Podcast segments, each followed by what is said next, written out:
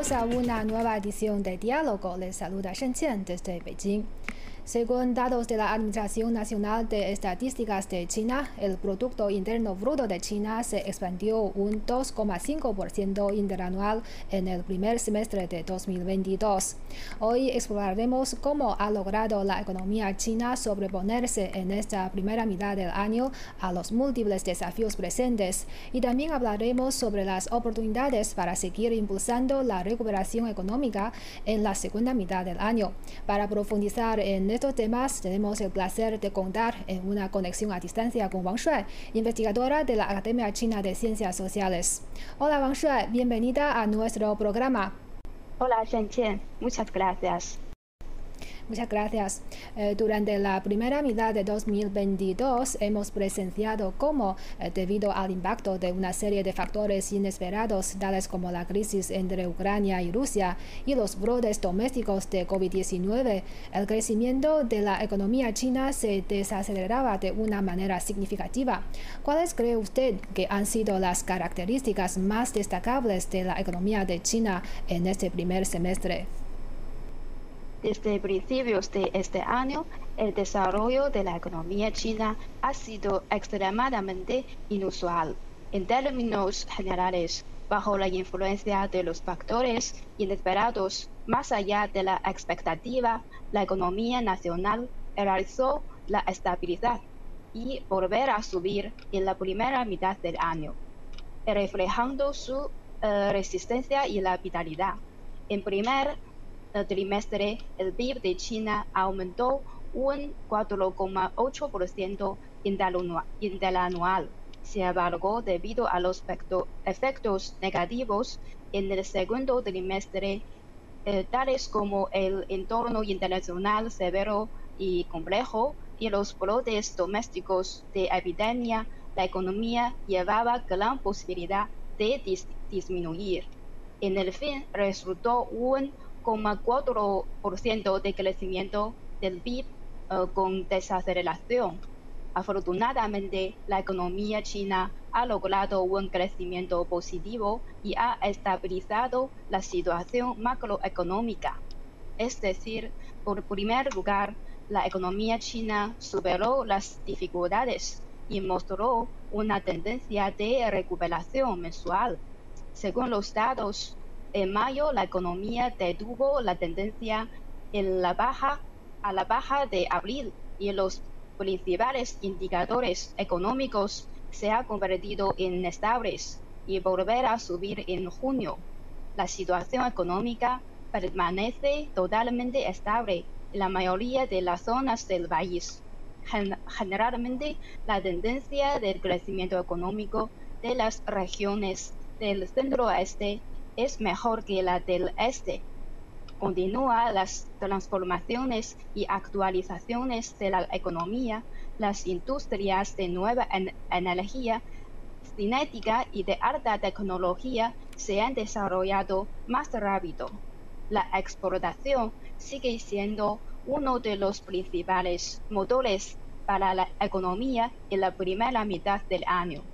En la primera mitad del año, se han generado 6 millones de nuevos puestos de trabajo en las zonas urbanas de todo el país.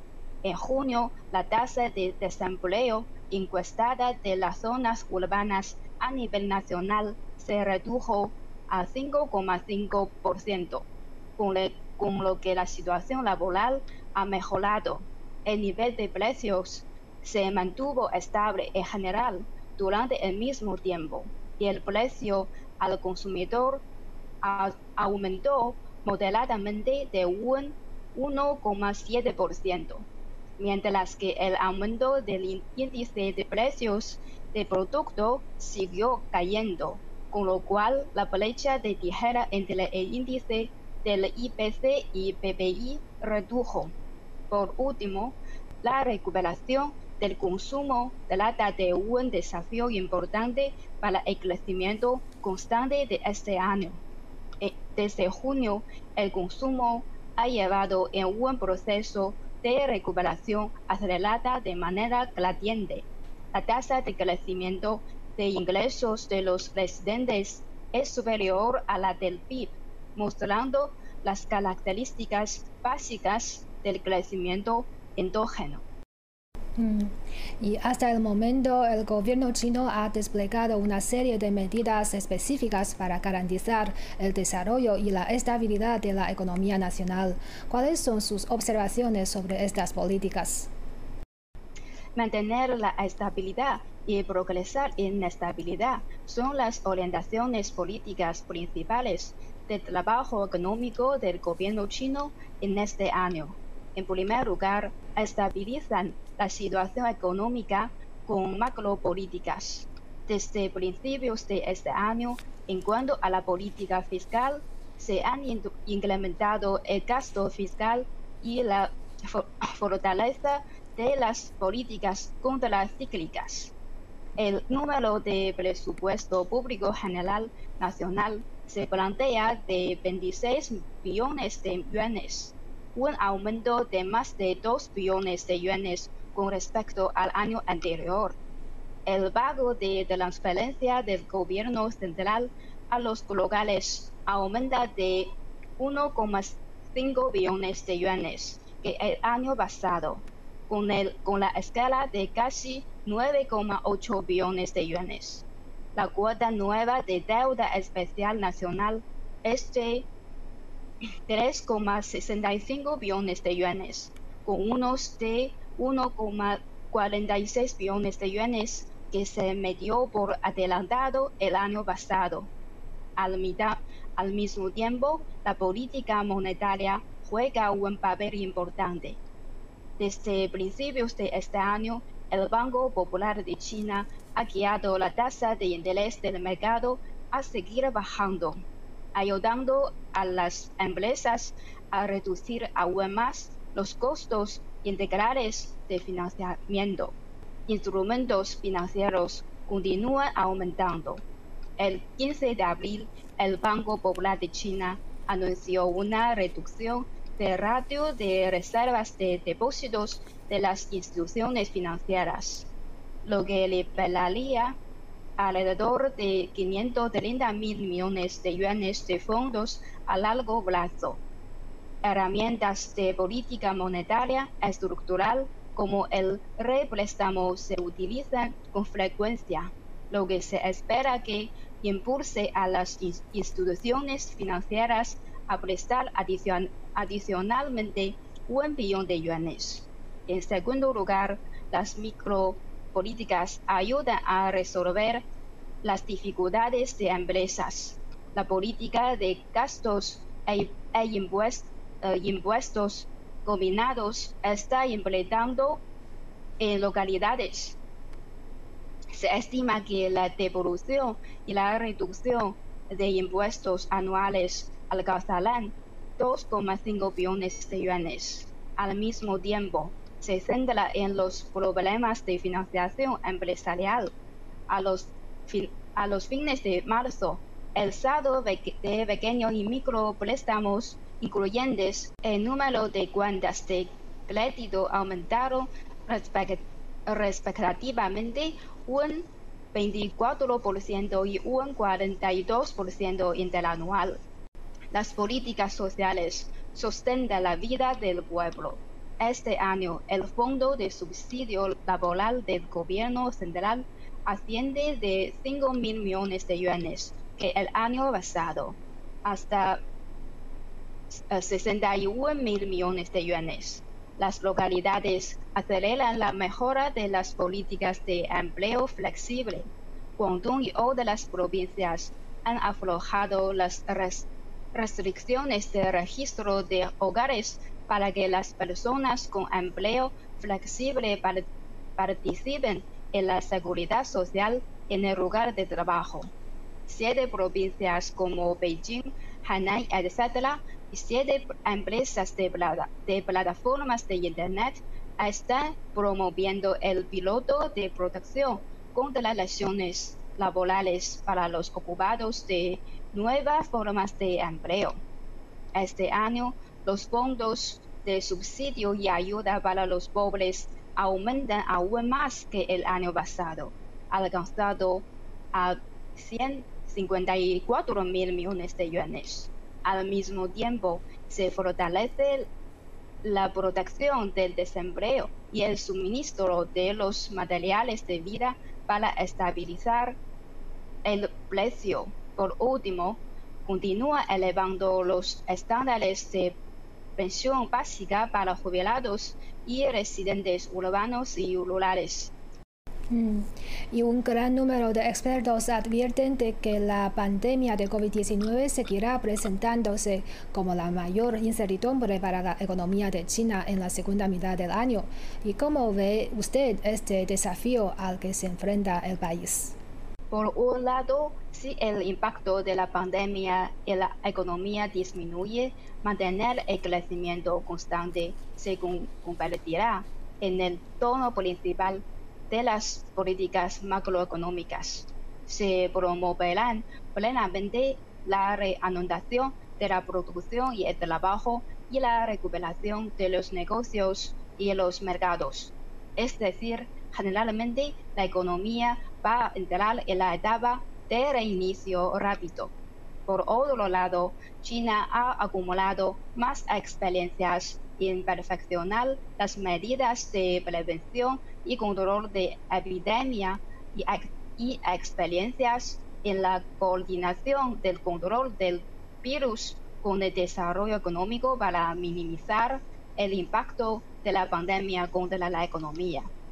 La reunión del Buró Político del Comité Central del 30 de abril del año 2020 ha enfatizado claramente que necesita coordinar de manera eficiente la, prevención y el control de epidemia con el desarrollo económico y social de acuerdo con las nuevas características de la variación y propagación del virus. En la actualidad, las cebas mm, mutantes y sus ramas de Omicron tiene un mayor poder de difusión y ocultación. Y en este lugar, el eliminar hasta cero se hace cada vez más difícil relativamente. Los brotes de pandemia locales aumentan la incertidumbre y los costos socioeconómicos secundarios. La reunión del Consejo de Estado enfatizó también que había que resolver bien el dilema y problema de múltiples dificultades, evitando las duplicaciones de las políticas de prevención de epidemia. Esto requiere en realidad que las medidas para enfrentar la, pandemia sean más científicas y precisas. Afectado por el impacto continuo de la epidemia, el apetito por el riesgo de inversión actual disminuye, el consumo se ha vuelto más cauteloso y la sostenibilidad debilita. En este caso, debe prestar más atención a los diversos mercados y especialmente a las microentidades. Además, cada vez más países cancelan o relajan el control de la pandemia lo que aumenta para China el costo de la prevención y el control de la pandemia. Y recientemente el presidente Xi Jinping señaló que China continuará mejorando el nivel de apertura, construirá un nuevo sistema de economía abierta de alto nivel y continuará apostando por la creación de un entorno comercial internacional favorable. ¿Qué impacto considera usted que tendrá la continua ampliación de la apertura de alto nivel de China en la economía mundial?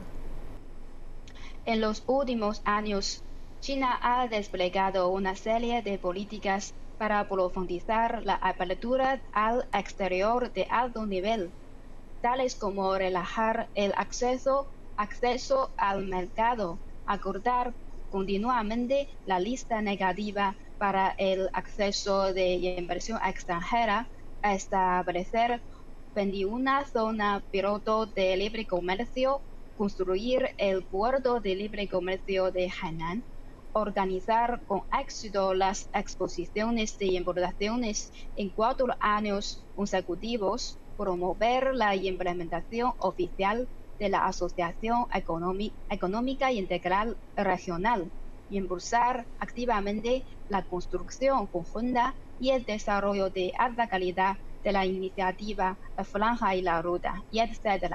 Estas importantes acciones no solo han hecho nuevos progresos en la apertura de China, sino que también han creado más demanda para la región y el mundo. Han brindado a los países mercados más grandes y más oportunidades. Han inyectado un impulso importante para la recuperación de la economía mundial y han aportado nuevas energías para el desarrollo, desarrollo económico de todo el mundo. Ampliar el nivel de apertura al exterior puede promover mejor la interconexión de los dos mercados y de los dos tipos de recursos nacionales e internacionales y fortalecer la confianza en la globalización económica del mundo, especialmente de las economías emergentes y de los países, países en desarrollo. La apertura también puede impulsar aún más la global, globalización económica para ser más abierta, inclusiva, equilibrada, incluyente y compartida. Compartir con el mundo las oportunidades de desarrollo y construir conjuntamente una economía mundial abierta y gracias a la revolución tecnológica y la transformación industrial, las innovaciones tecnológicas se han convertido en un factor clave que afecta al patrón de desarrollo global. En ese sentido, ¿puede usted eh, detallarnos las medidas que el gobierno chino ha propuesto en los últimos años para consolidar su potencial en la ciencia y tecnología? El décimo cuarto plan quinquenal y los objetivos a largo plazo para 2035 proponen, proponen claramente a fortalecer la fuerza científica y tecnológica estratégica del país, tales como integrar y optimizar la, asignación de recursos científicos y tecnológicos, fortalecer la tecnología científica de original originalidad y vanguardia, y también los estudios básicos, y construir importantes plataformas de innovación científica y tecnológica.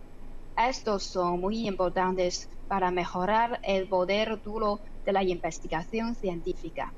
Y también son las direcciones que enfoque durante el periodo de 14 plan quinquenal. Desde principios de este año, los departamentos han lanzado una serie de medidas para promover la implementación de políticas de ciencia y tecnología, como ejecutar un plan de acciones de tres años para, la reforma del sistema de ciencia y tecnología y formular un plan de 10 años para la implementación de la investigación básica. La reunión ejecutiva del Consejo de Estado decidió a establecer un représtamo especial para la innovación científica y tecnológica con un monto total de 200 mil millones de yuanes, que se ha aclarado por el Banco Popular de China, referentes apoyadas a empresas de alta y nueva tecnología, pequeñas y medianas empresas especializadas y especiales nuevas, empresas nacionales de, demostración de innovación tecnológica y empresas campeonas de fabricación. Al mismo tiempo, incrementan del 75% al 100% el porcentaje de deducción adicional de los gastos de investigación y desarrollo para las pequeñas y medianas empresas de base tecnológica. Y también de manera significativa aumentan la devolución del impuesto al valor añadido para la parte de la renta imponible anual de 1 millón a 3 millones de yuanes de las pequeñas y microempresas. Se reducirá el impuesto de sociedades a la mitad. Mm.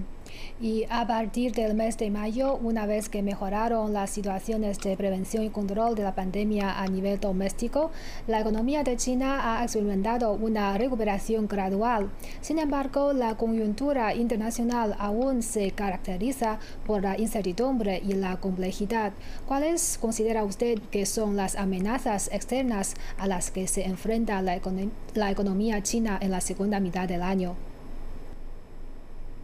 En la segunda mitad del año, la situación económica mundial sería más complicada y severa.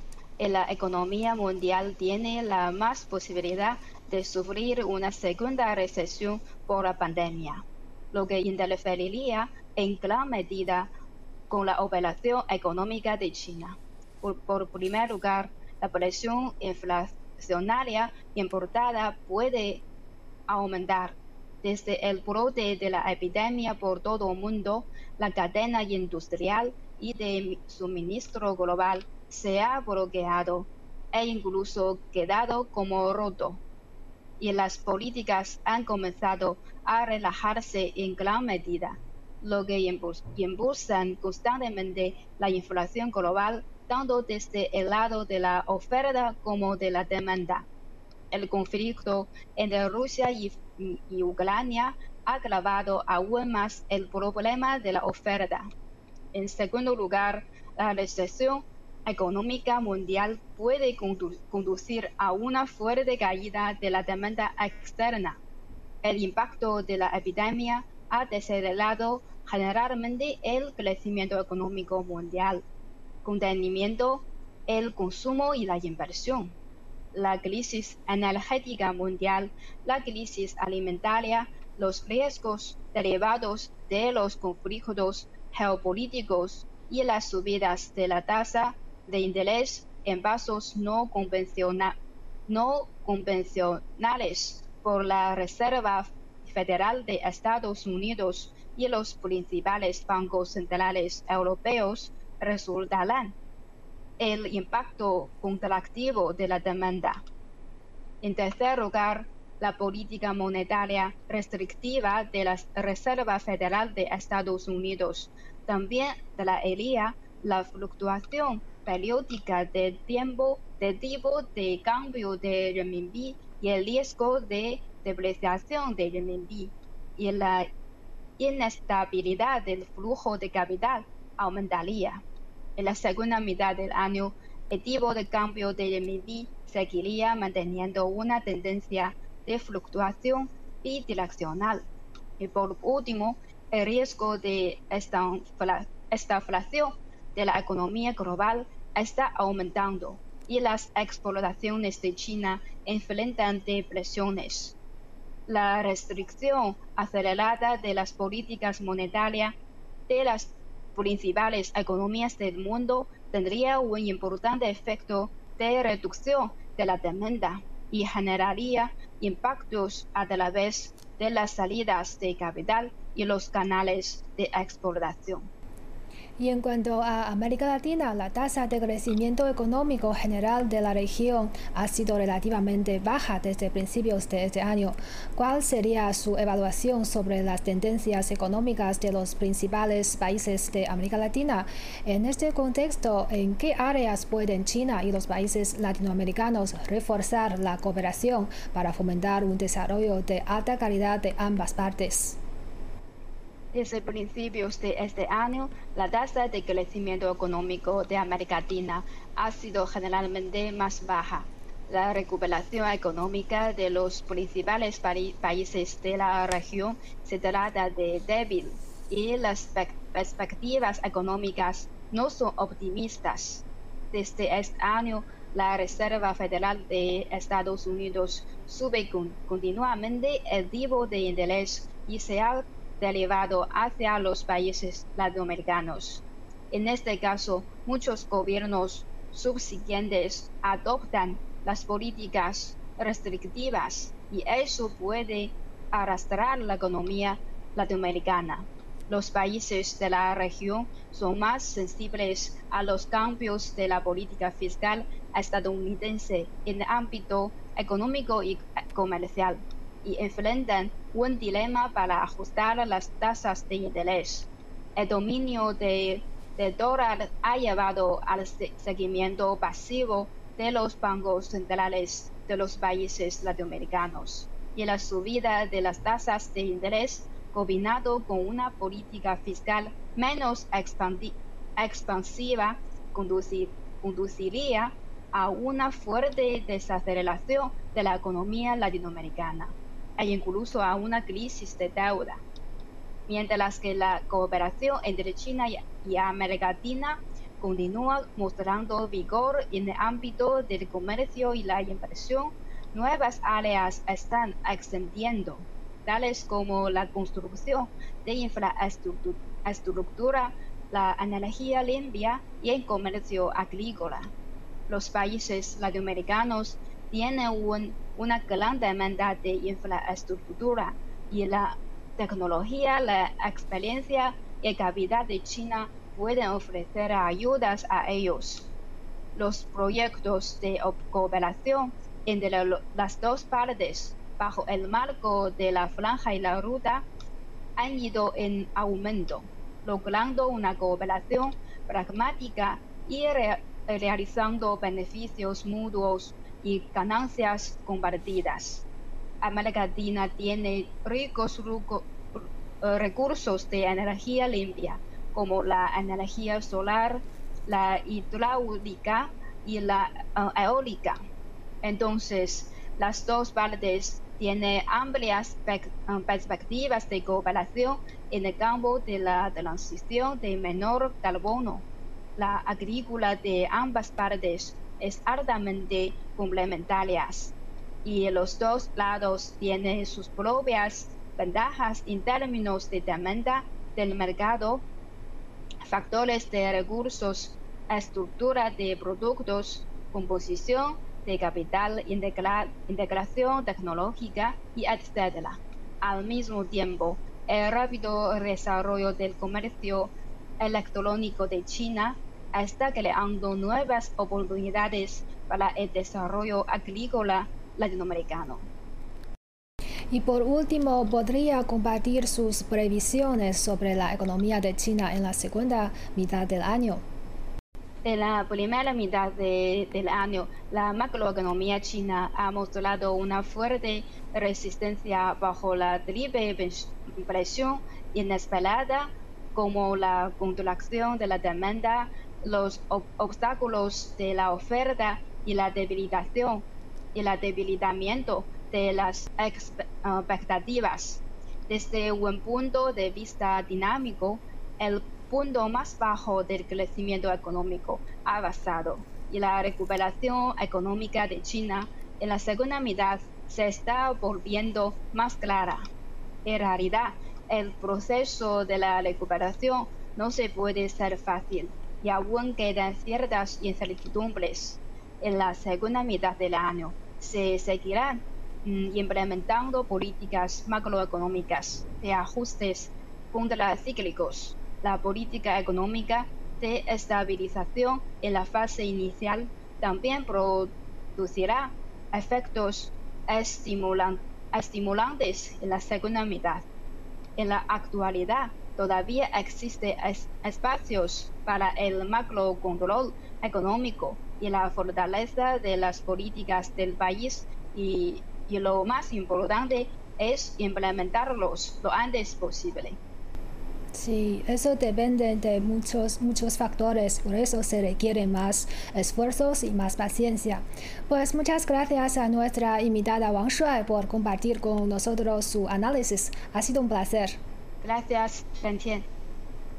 Y así concluimos esta edición de Diálogo. Gracias por su compañía y hasta la próxima.